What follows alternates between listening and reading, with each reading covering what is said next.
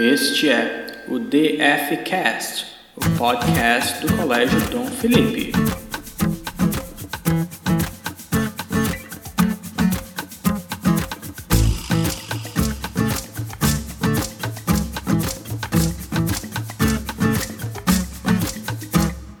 Olá, eu sou Priscila Reis e esse é o DFcast, o podcast do Colégio Dom Felipe com conteúdo de educação toda semana para você.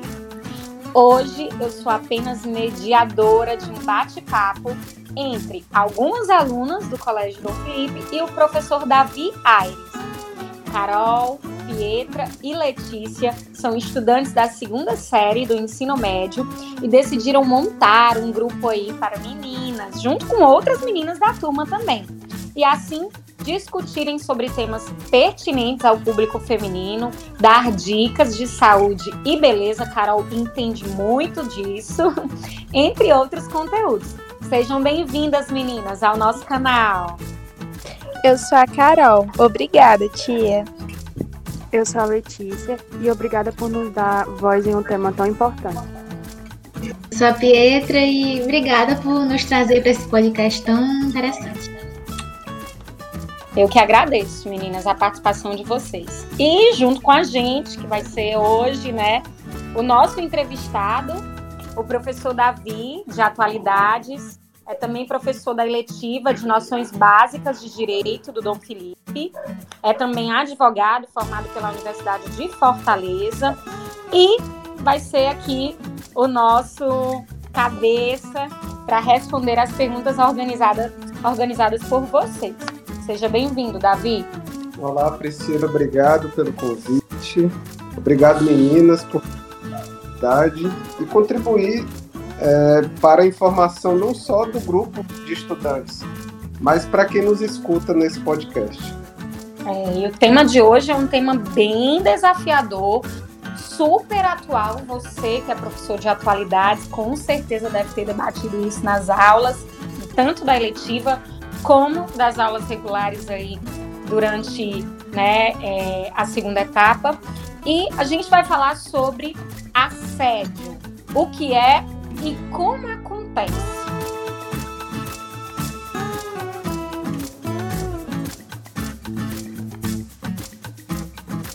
Bom, a gente sabe que a maioria das pessoas já sofreu algum tipo de assédio e talvez, assim, até tenha passado desapercebido. Isso porque alguns tipos de assédio a gente sabe que não são tão conhecidos assim pela sociedade ou porque está tão enraizado que chega a soar como normal, né? Acontece.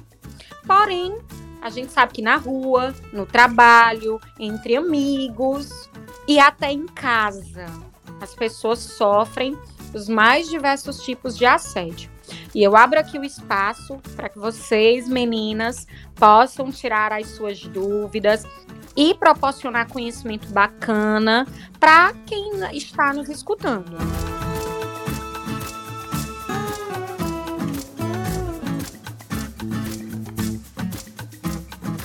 É, professor Davi, é, o que é né, e quais são os tipos de assédio?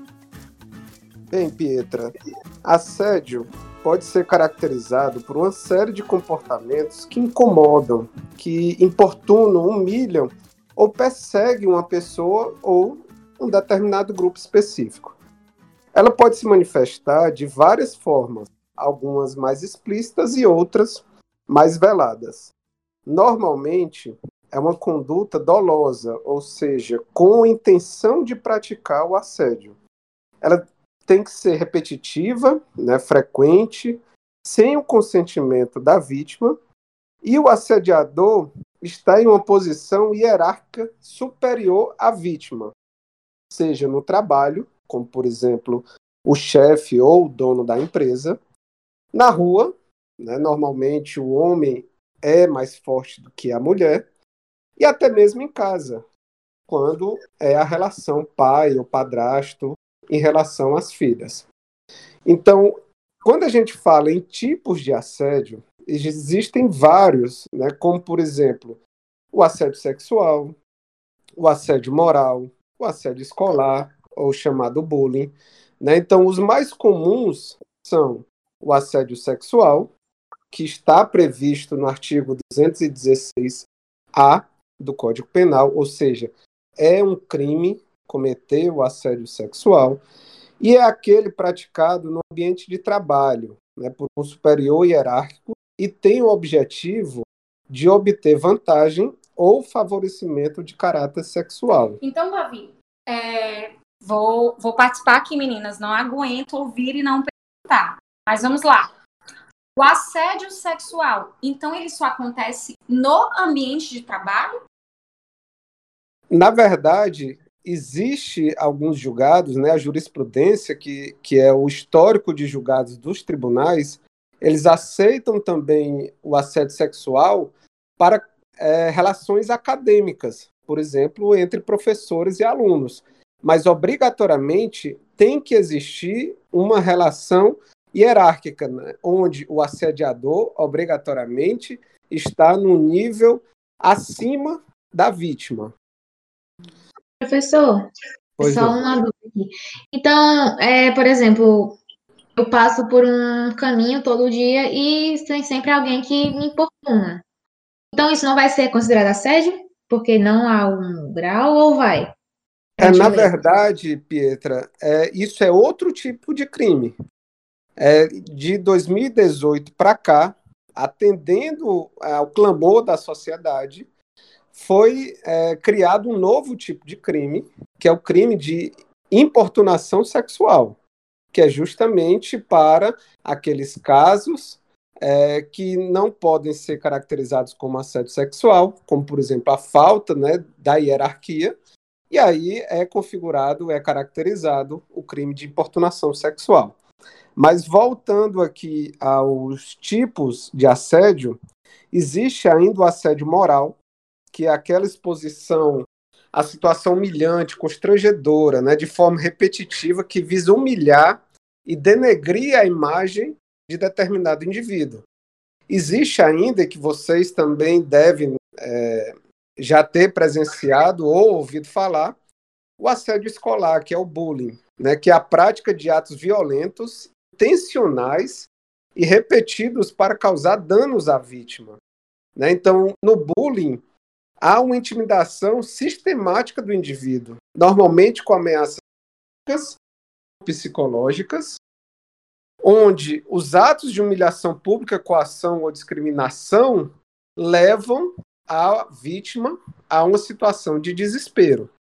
Existe ainda, é, e ultimamente é o que está é, cada vez é, acontecendo com mais frequência, o assédio virtual, né, que, como o nome diz, acontece de maneira online e é praticado por um indivíduo ou um grupo de pessoas, né? Os, os grupos de WhatsApp estão aí para comprovar isso e que usam essa tecnologia para ofender, para hostilizar ou importunar uma pessoa ou um grupo específico. Então, ameaças, comentários sexuais, ou comentários pejorativos, divulgação de dados, informações pessoais, propagação de discursos de ódio, né, que tanto está sendo falado ultimamente, eles se enquadram nesse tipo de assédio chamado de assédio virtual. Professor. Oi. É, assim, então, esse, acho que a gente pode citar como exemplo desse, dessa parte virtual Exposed que teve recentemente foi um caso que teve bastante repercussão, né? É, na verdade, é, as vítimas, o Exposed em si é, não é considerado assédio porque as vítimas estavam é, clamando a justiça, mas o que elas sofreram, aquelas aqueles prints né, de conversas que, que elas postaram, de fato, isso é sim configurado assédio virtual e os autores podem sim ser responsabilizados por isso. Então, Davi, assim, eu posso é, colocar, não entrando para o exposed, mas eu estou falando de uma forma geral. De repente, eu coloco uma imagem minha na internet e um grupo ou várias ou alguma pessoa chega e fala mal e, e coloca né, conteúdo de repente pejorativo, coloca mensagens que não são nada agradáveis contra mim, por exemplo. É, isso configura um assédio virtual ou não? Sim, na verdade, o assédio virtual ele se caracteriza quando há intenção de humilhar, né, de denegrir a imagem de determinada pessoa ou um grupo de pessoas. Né? A gente tem que ter bastante cautela para configurar o que de fato é o assédio virtual. Não é só porque acontece de maneira online que ele automaticamente vai ser virtual. Existe assédio sexual de maneira virtual, né? Então, é sempre o mais específico é o que vai prevalecer no caso da configuração do crime. Agora, um que eu queria também falar e que poucas pessoas falam é o assédio financeiro, né, que acontece é, naquelas, naqueles casos de relação entre marido e mulher. Normalmente também acontece no caso de idoso para com filho ou sobrinho. Né? Então, é, quando acontece o assédio financeiro, por exemplo, o marido é o único que trabalha na, na casa, aí pergunta por que, que você vai gastar esse dinheiro, por que, que você vai comprar essa roupa. Isso também pode ser caracterizado um crime de assédio, no caso, um, assédio financeiro. E para ser politicamente correto, pode ser de mulher para homem também, não necessariamente só do homem para mulher. Sim, o assédio ele pode acontecer com todo tipo de gênero. É claro que a gente fala mais do, do caso de mulheres por conta da frequência, né, do, do percentual que isso acontece com as mulheres. Mas existem sim casos de homens que são vítimas de assédio, é, assim como as mulheres, que normalmente são as que sofrem mais.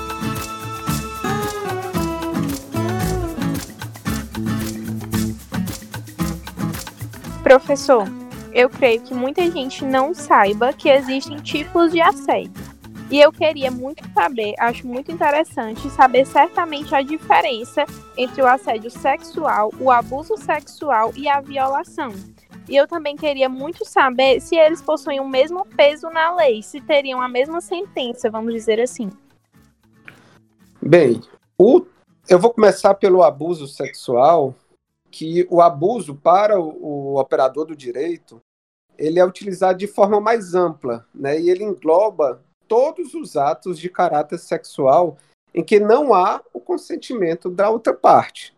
Né? Então, o assédio sexual ele é o ato libidinoso sem o consentimento da vítima, dentro daquela relação de hierarquia que eu já falei e que é muito comum no ambiente de trabalho. Esse assédio pode ou não ter o contato físico, está previsto no artigo 216-A do Código Penal e pode ocasionar uma pena de prisão de um até dois anos para o assediador. A violação né, é o estupro propriamente dito. Né? O estupro acontece quando o agressor constrange alguém mediante violência ou grave ameaça para obter conjunção carnal. Então, é considerado um crime hediondo pelo artigo 213 do Código Penal, e a pena pode variar de 6 a 10 anos de reclusão para o criminoso e pode ser aumentada para 8 a 12 anos se a lesão corporal da vítima ou se a vítima possuir entre 14 e 18 anos de idade e pode ainda resultar numa pena de 12 a 30 anos de prisão se a conduta resultar em uma morte. Né? Então, agora, só para complementar, e até eu já tinha falado na, na primeira resposta, é, o legislador, atendendo uma demanda da sociedade, ela tornou crime uma prática há muito tempo reclamada, principalmente pelas mulheres, que eram e continuam sendo as vítimas mais frequentes. A importunação sexual, que é crime desde 2018, ou seja, é muito recente, né? essa lei, ela é qualquer ato libidinoso sem o consentimento da vítima, ou seja, exemplos clássicos, né, para quem anda de ônibus é, ou de transporte coletivo, passar a mão nas partes íntimas, esfregar o, o órgão sexual na outra pessoa, roubar um beijo, né, tudo isso é caracterizado como importunação sexual. Então, esse crime veio suprir uma lacuna deixada pela lei quando definiu o crime de assédio sexual. Pois na importunação não exige relação de hierarquia entre o agressor e a vítima.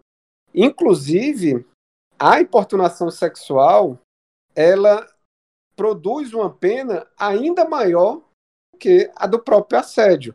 Né? Então, quem cometer o crime de importunação sexual pode pegar cadeia de um até cinco anos de prisão. Né? Então, só para deixar claro a diferença entre os três tipos, né? Professor? Oi. Uma dúvida. É, semana passada a gente até tratou no prática de redação sobre a exploração sexual infanto-juvenil no Brasil.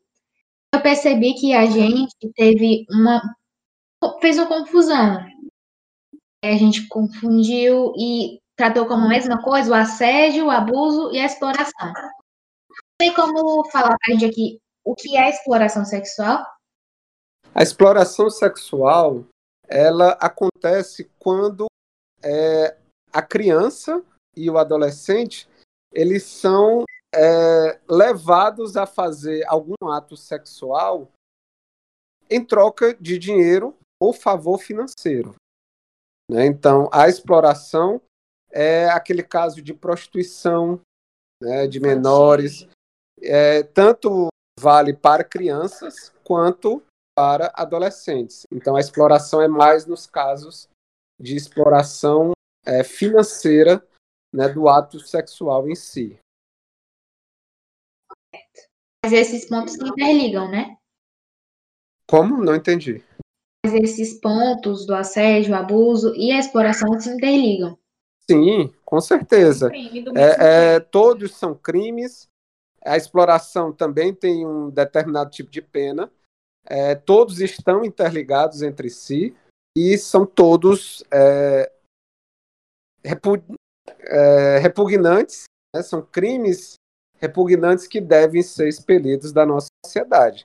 Então, só para deixar claro, para que não tenha dúvida ao nosso ouvinte, a importunação sexual é todo e qualquer ato libidinoso sem o consentimento de outra pessoa, na tentativa de satisfazer o desejo, o desejo sexual, ela se difere do estupro porque não apresenta violência física e do assédio porque não há relação hierárquica ou subordinação entre o agressor e a vítima. Então vai de encontro com a pergunta que a Pietra fez logo no começo, né? Que não necessariamente vai ser assédio sexual aquela importunação sofrida na rua, mas não deixa de ser crime, né?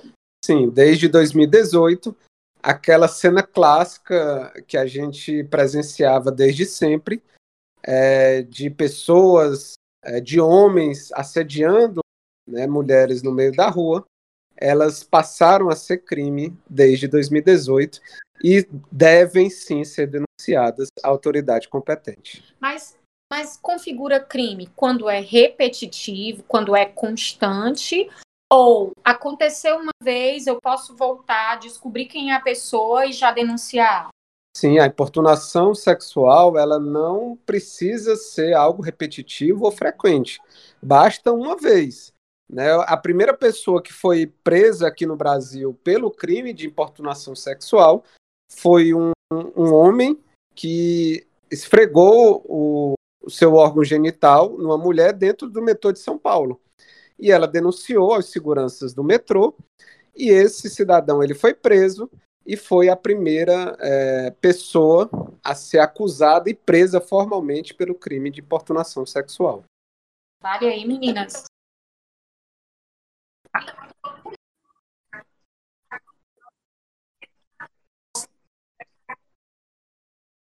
Sim, é, é porque a lei ela precisa especificar os determinados de, tipos de crime para que não tenha lacunas entre esses crimes. Então, ela diferencia, apesar de todos serem interligados. Até porque tem uma gravidade, né, entre um e outro, porque eu, eu ser importunada é um crime, mas eu ser abusada sexualmente é, configura já um grau maior é, por exemplo, você não pode comparar, é, por exemplo, o estupro, né, que é a conjunção carnal, que é algo muito mais grave do que, por exemplo, um assédio sem toque, né, só com palavras.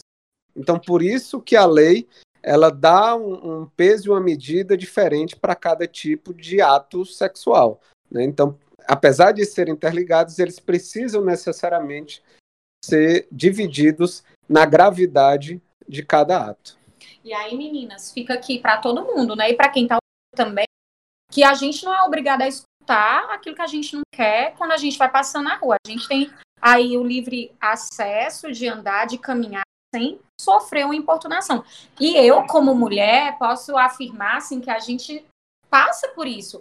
E eu confesso para vocês que até hoje eu não sabia que tipo esse esse tipo de importunação era um crime, né?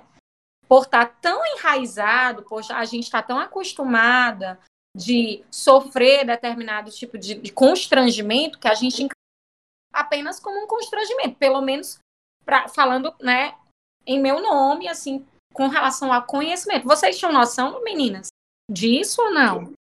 Não em específico, porque eu já vejo tanto acontecendo e ninguém faz nada que eu já achei que fosse não tivesse pena nenhuma para aquilo.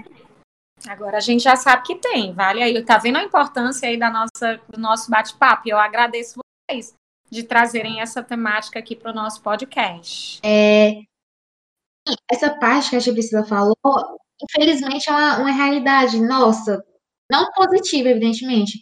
A gente, desde de nova, assim, uns 11, 12 anos, a gente já vai é, presenciando tais situações, né, que não são confortáveis, nem de longe, e a gente vai querer normalizando isso, né? A gente tem que, a gente desde nova vai aprendendo a lidar, o que não é, a gente não queria, né, ter que aprender, mas infelizmente essa é a nossa realidade.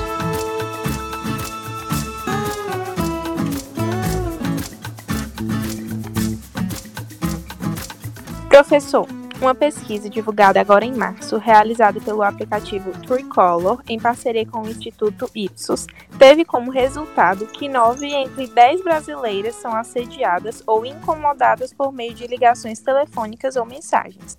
Como proceder diante de um assédio virtual?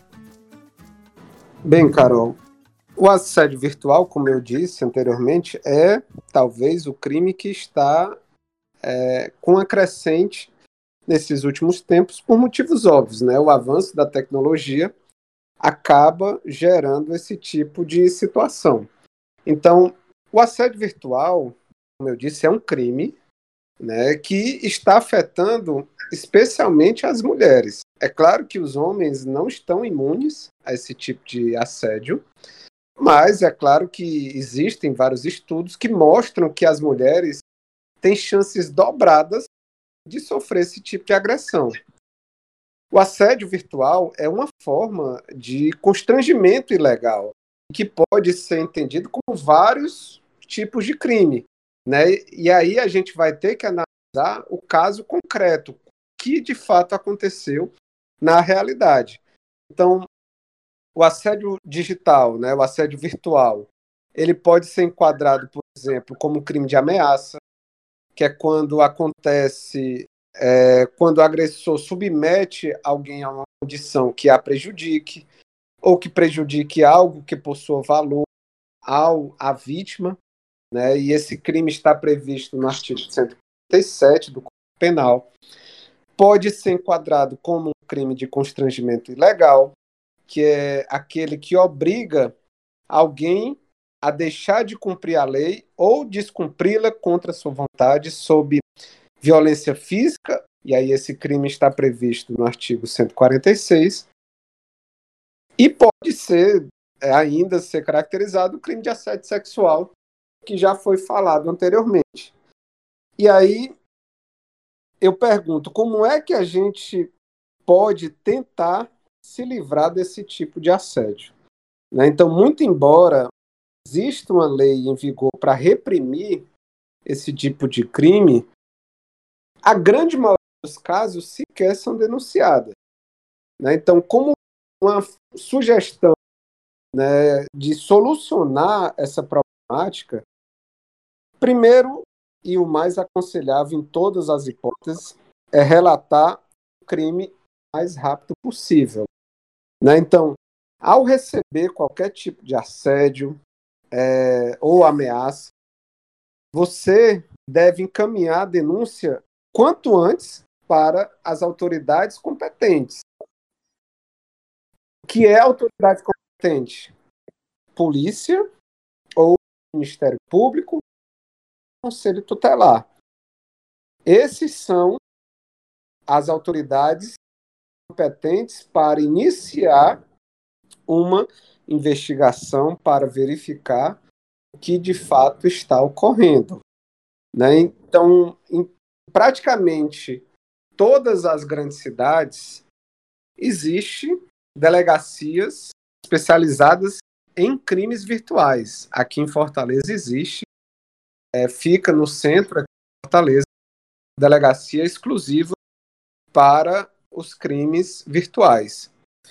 Então, se obviamente não existir é, uma delegacia específica na sua localidade, você pode ir na delegacia mais próxima é, para denunciar o crime, né? Que aí a polícia vai dar o encaminhamento necessário para o caso. Vale ressaltar, meninas, que mesmo que o agressor atue virtualmente, jamais você pode subestimar o perigo. Afinal, ele pode sair do mundo virtual e ir para o mundo físico. Por isso, a ida da polícia deve ser feita em primeiro lugar. Enquanto assédio virtual, ele seria indiciado e pagaria uma pena, ou ele passaria apenas, apenas por um processo e teria que pagar uma certa quantia à vítima? Aí vai depender da gravidade é, do crime praticado. Vai, vai, na verdade, uma ação penal, ela gera a prisão da, do agressor, pagamento de serviços. Agora, a vítima pode entrar com a, na esfera civil pedindo indenização pelas ofensas sofridas e aí sim a vítima recebe o dinheiro. Então existem duas esferas que a vítima são pode socorrer. Processos diferentes. Tá? Sim, são dois processos não se misturam. Tem que entrar com ação penal e outra ação civil, né? Então isso é o que normalmente acontece. É, a pessoa entra com ação penal para que o agressor, né, o acusado, cumpra as determinações da lei, podendo inclusive ser presa, e outra entra na esfera civil para que ela possa ser ressarcida pelo, por todo o constrangimento. Outra medida né, que pode ser tomada, proteger a sua conta das redes sociais. Né? É claro que tem pessoas que dependem da divulgação de um perfil, né, que é a profissão da pessoa, é trabalhar com, com as redes sociais, e aí vai ter que expor um pouco mais, mas deixe claro que é apenas o lado profissional. Então, sempre que você tiver um perfil que seja privado, é, tente expor o mínimo possível da sua vida para que somente as pessoas mais próximas que estejam diretamente ligadas a você tenham acesso a essas informações. Outra, né, que poucas pessoas. Então, só, só para eu entender. É... Eu posso ter dois perfis de rede social, um que é privado, um que eu posto algo mais é, da minha vida particular, onde meus amigos veem, é, meus familiares podem ver, e aí tudo bem. e eu fazer um perfil público, onde eu posso postar coisas do meu trabalho, até do meu dia a dia íntimo, para não gerar essa, essa, digamos, confusão na cabeça do outro de achar que por, por eu ter um perfil público, ele pode chegar e falar o que ele quiser dentro da minha postagem. Bem, isso é o ideal. Né? Se, se todos fizessem, tivessem é, esse tipo de cuidado, eu acredito que teria muito menos problemas em relação a esse tipo de situação. Mas é, é claro que muitos não fazem isso porque ganham dinheiro é, mostrando publicamente a sua vida privada. A gente tem que filtrar cada situação. Tio, eu estava estudando para prática redação e eu acabei vendo uma notícia de um senhor de 68 anos que ele estava vendendo imagens inadequadas de crianças. Isso eu posso considerar um, um assédio virtual ou ele tem outra categoria em crime? Sim. Esse é um, um dos crimes mais graves que existe, que é a pedofilia. É isso aí. É, o crime mais grave ele é, supre o mais leve, né? Então, nesse caso, ele provavelmente ele deve responder pelo crime de pedofilia, que é algo mais grave do que somente um assédio virtual. Mas como é que eu posso diferenciar o assédio virtual e a pedofilia, já que quando eu fui ler, eu fiquei em dúvida em saber o que, o que ele seria acusado no caso? É porque, na verdade, é, o crime de pedofilia ele é justamente o fato dele ter imagens inadequadas de crianças e adolescentes e repassar essas imagens para terceiros. Só o tipo fato. Pornografia infantil, né? Como? Não entendi. Tipo pornografia infantil. Sim, é, é só o fato dele ter em seu HD, em seu computador celular, fotos de menores em situações inadequadas, isso já gera vários tipos de crime, como pornografia, pedofilia, então tudo isso. É, é claro que o assédio virtual também está envolvido, afinal ele pegou essas fotos através do mundo virtual, mas no direito é, o crime mais grave ele prevalece sobre o crime mais brando, né? Então nesse caso ele não vai responder pelos três crimes, pega o mais grave e aí é, ele responde por esse com o agravante de ser menor, de, tem vários tipos de agravante, mas normalmente a pessoa responde só pelo crime mais grave. E geralmente, assim, pelo que eu entendi, o assédio com você, mensagens para você, de certa forma gera aí, né, um constrangimento para você. E no caso aí citado pela Letícia, ele pegava imagens. Então, a, apesar de ter aí um cunho virtual, mas ele fazia uma outra prática de né, uso de imagem. Isso que é outro tipo de crime. É, ele pode ter assediado alguém para ter acesso a essas fotos, né, assediar uma adolescente. E aí sim ele isso aí são dois crimes e aí ele vai responder pelos dois crimes, porque são dois atos diferentes. Um ato foi ele ter assediado uma criança para ter essa foto e outro ato foi ele vender essa foto é, para terceiros. Então aí sim, nesse caso, ele responde pelos dois crimes.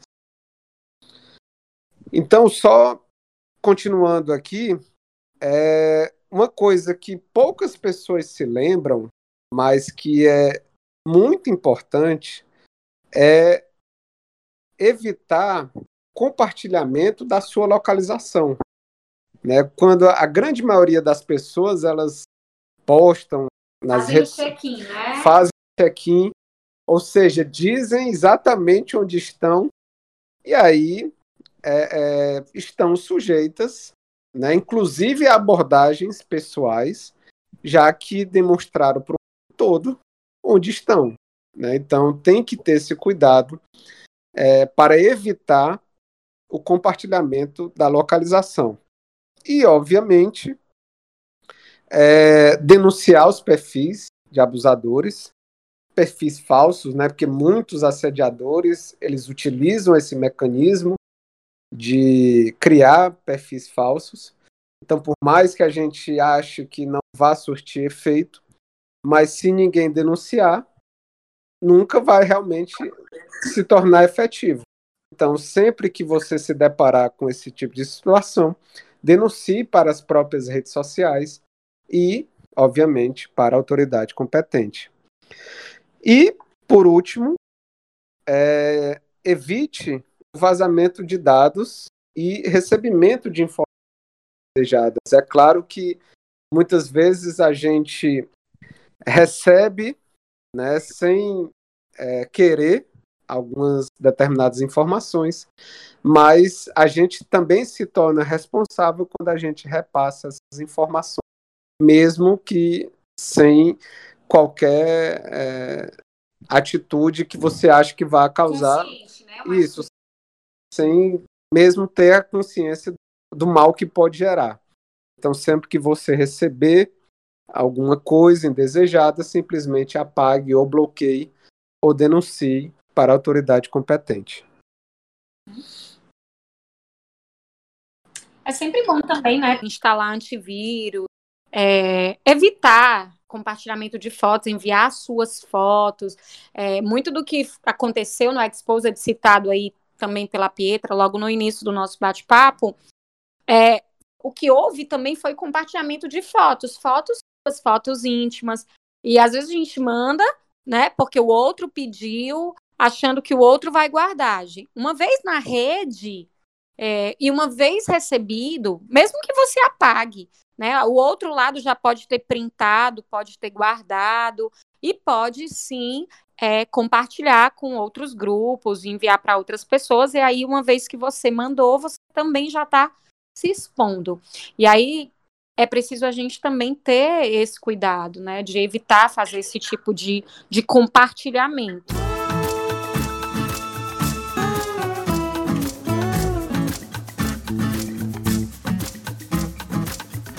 É, professor, é, como o senhor acha que pode ocorrer uma conscientização em massa acerca do que é assédio e de como proceder caso a pessoa seja vítima? E como o senhor acha que o assédio pode ser combatido a longo e curto prazo, uma vez que, infelizmente, o assédio é um traço presente na sociedade há tempo, devido à cultura do patriarcado?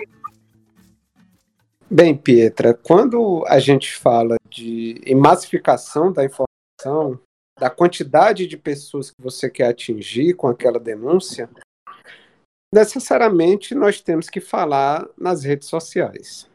Então, com bilhões de usuários, é inegável que um dos melhores mecanismos para a conscientização massa é o relato do problema, no caso aqui em discussão, do assédio sexual nas redes sociais.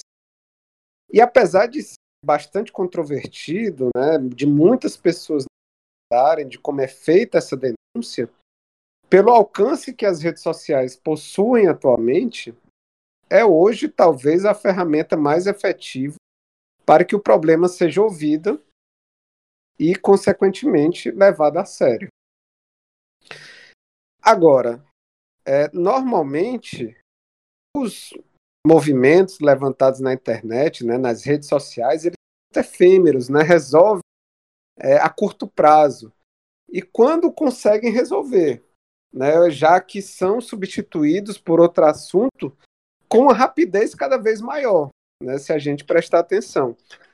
Então, na minha opinião, e acredito que na visão de, de todos que estão aqui nesse debate, o problema do assédio sexual é muito mais amplo e complexo para que seja levantado e discutido somente nas redes sociais. E já respondendo o seu segundo questionamento, Pietra, para combater o assédio sexual a longo prazo, é necessário, primeiramente, tomar atitudes no mundo real. Né? Culturalmente, a grande maioria dos países, inclusive aqui no Brasil, possui o homem como figura central, né? como ser prevalente na sociedade. Ou seja, o machismo é algo enraizado em todos nós brasileiros, incluindo aí as mulheres já que nós fomos condicionados a isso. E aí, é, pensando no contexto mulher, mulheres aí com um pensamento mais para essa cultura machista é quando a gente pensa que o homem é que tem que trabalhar para sustentar a família, o homem é que paga a conta, o homem é que abre a porta do carro.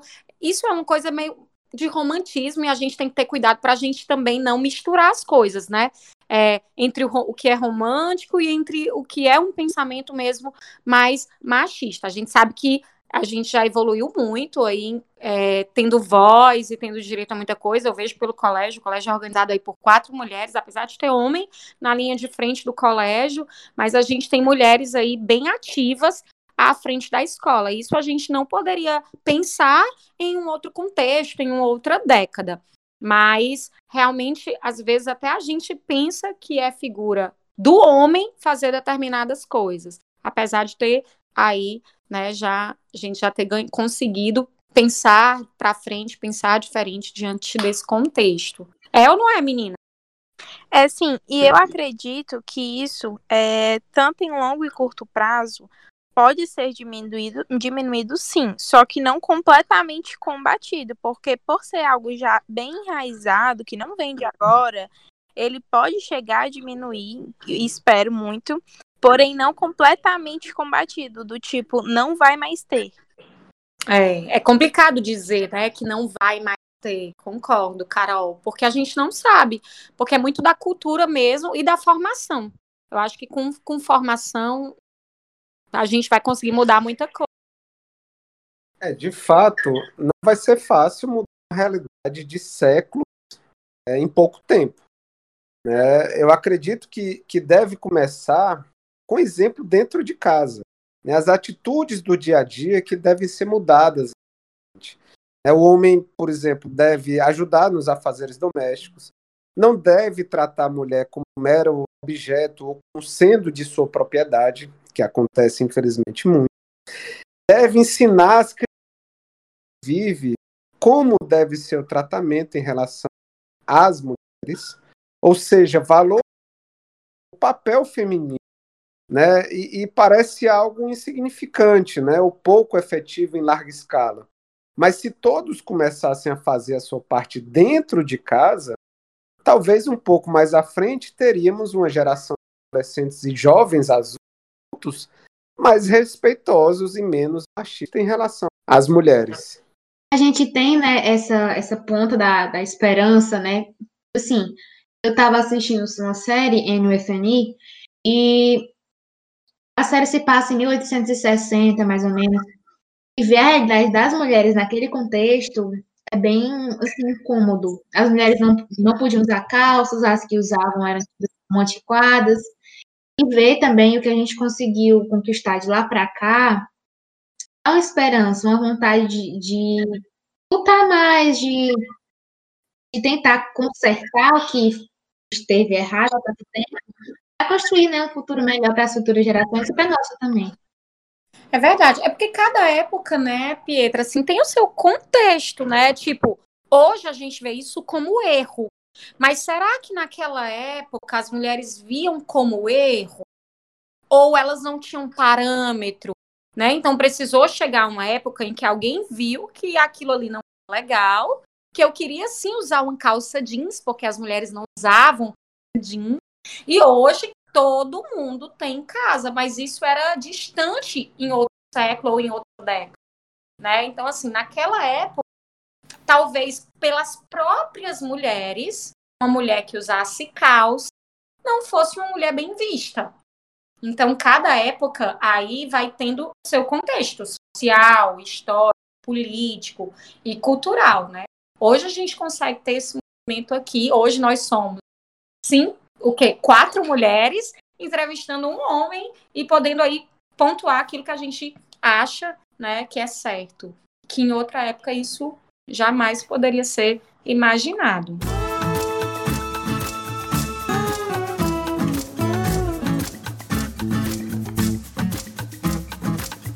Professor, as pessoas acham que trazer a temática do assédio é só por conta do feminismo que está se propagando de maneira acentuada nos últimos anos. Como o senhor, homem, pai de duas filhas e advogado, percebe a evolução do senso crítico das mulheres, por exemplo, das suas alunas? com o objetivo de mudarmos essa sociedade machista? Bem, Letícia, além de ser uma evolução constante com o passar dos anos, é uma evolução necessária. Necessária para que os homens percebam que seu papel na sociedade não se contrapõe ao da mulher. Homem não deveria temer ou diminuir a mulher, mas sim enxergar a oportunidade de somar forças com a mulher para construir um mundo melhor. Eu, particularmente, eu acho fantástico que essa nova geração de mulheres, como a de vocês, está conseguindo se posicionar de uma forma mais firme, né, com mais embasamento teórico. E, e é claro que é uma longa caminhada, né? afinal, não dá para modificar algo que existe desde sempre em nosso país, da noite para o dia. Mas eu acredito que, com o passar dos anos, a realidade machista vai diminuindo. E de verdade eu espero que minhas filhas já enfrentem um país e um mundo menos machista quando estiverem da idade de vocês. Agora, para que isso aconteça, é, vocês, né, essa geração atual, devem perseverar, pois não vai ser algo muito fácil. Né? Não enxerguem é, nós, homens, como inimigos ou, ou, alguém ou algo a ser combatido, pois, é, obviamente, nem todos são machistas. Mas tenham em mente que, com o passar dos anos, a maturidade vai acrescentando um repertório de palavras, de pensamentos, de vivências na vida de vocês. Então, vocês devem utilizar essa maturidade para identificar o melhor caminho, é, se aconselhem com os mais velhos, nunca deixem de estudar, procurem novos conhecimentos, busquem fazer algo grande. Mas quando eu falo em algo grande, não pensem que precisa revolucionar o mundo inteiro. Vocês podem é, fazer algo grande somente para uma pessoa. E só o fato de você revolucionar de uma pessoa já vai fazer com que aquela pessoa viva uma vida melhor e assim você vai conseguindo mudar como um todo. Então a gente tem que ter em mente que se cada um fizer a sua parte, de pouquinho em pouquinho, nós vamos mudar uma realidade de séculos e séculos. Verdade, eu acho que a gente fazendo uma fazendo é, uma parte, né, cada um ajudando como pode, fazendo o que pode, a gente vai fazer parte de, de um todo. Né? Esse movimento que a gente está gravar um podcast parece pequeno para a gente, né? Mas de repente quem vai escutar vai, vai ver ou vai ouvir, né, de um formato diferente e vai, poxa, eu não tinha pensado por esse lado, eu vou fazer desse jeito, né? Eu acho que que o podcast ele veio aí para gerar mesmo é, é, conhecimento, embasamento teórico mesmo para todo mundo, porque o que a gente tenta fazer é levar conhecimento, conhecimento que hoje eu aprendi coisas que de fato eu não sabia. É isso através do, do podcast, por exemplo. Eu acho que também tinha a questão que a Sara falou do nosso grupo. Eu e as meninas, a gente está levando é, buscando conhecimento, tentando ajudar, conversar com outras meninas, para tentar é, fazer o um mundo melhor para nossa geração e para a geração das outras pessoas, das outras meninas, no caso.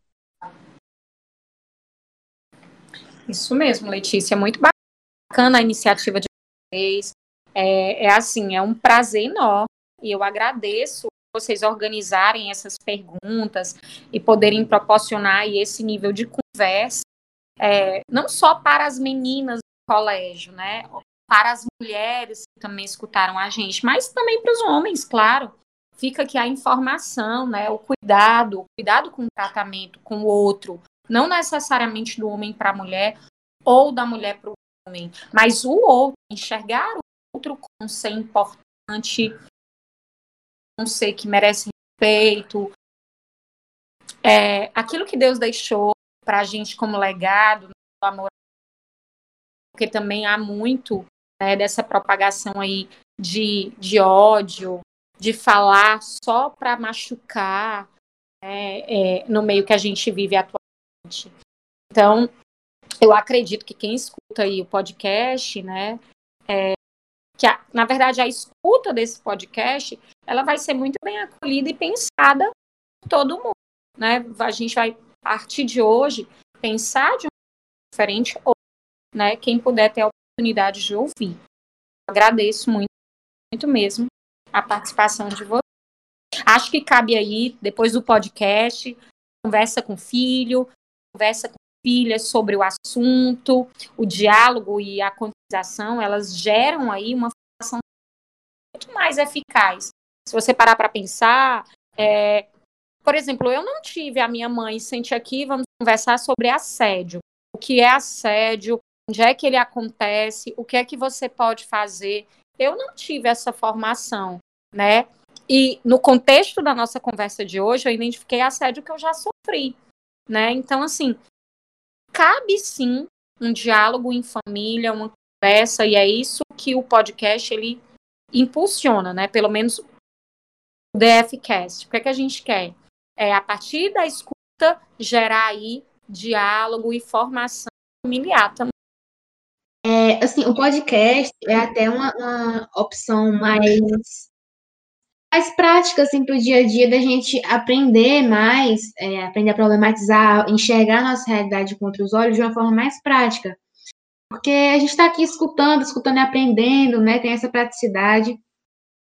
E também é muito interessante que as gerações mais novas estejam aprendendo desde cedo esse, essa parte mais crítica e, e essa parte do respeito mesmo, sabe? Aprender a respeitar o outro, também a se proteger, ver o que é certo, o que, não é errado, o que é, o que é certo, o que é errado. Verdade. Sim, com certeza, eu acredito muito nisso.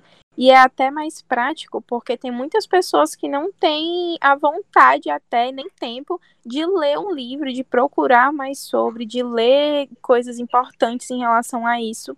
E o podcast é muito mais prático para você só escutar independente de onde você estiver, é muito mais prático. É, então não tem desculpa, né? Não tem como não ouvir um conteúdo é, e, e, obter informação hoje, né? A tecnologia uhum. ela ajuda a fazer esse movimento mesmo.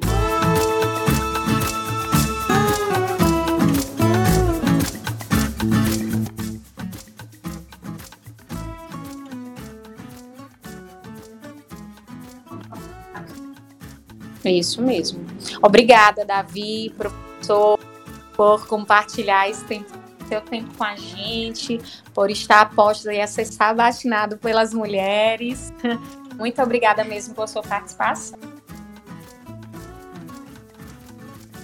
Obrigado pelo convite, foi um prazer conversar com todas vocês.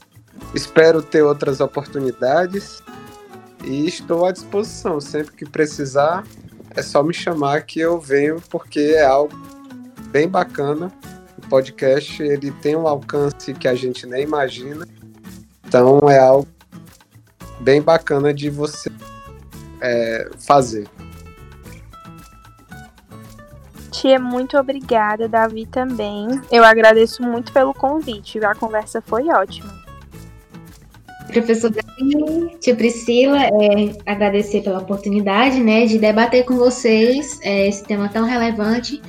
Também ter um olhar mais, um olhar esclarecedor do ponto de vista jurídico da coisa toda, que às vezes a gente não tem muita noção, né? Obrigada. Obrigada, tia Priscila e tio Davi, por esse momento de a gente poder conversar sobre esse tema e de uma forma com meninas da minha geração e com vocês mais velhas. Ai, obrigada, obrigada pela participação de vocês.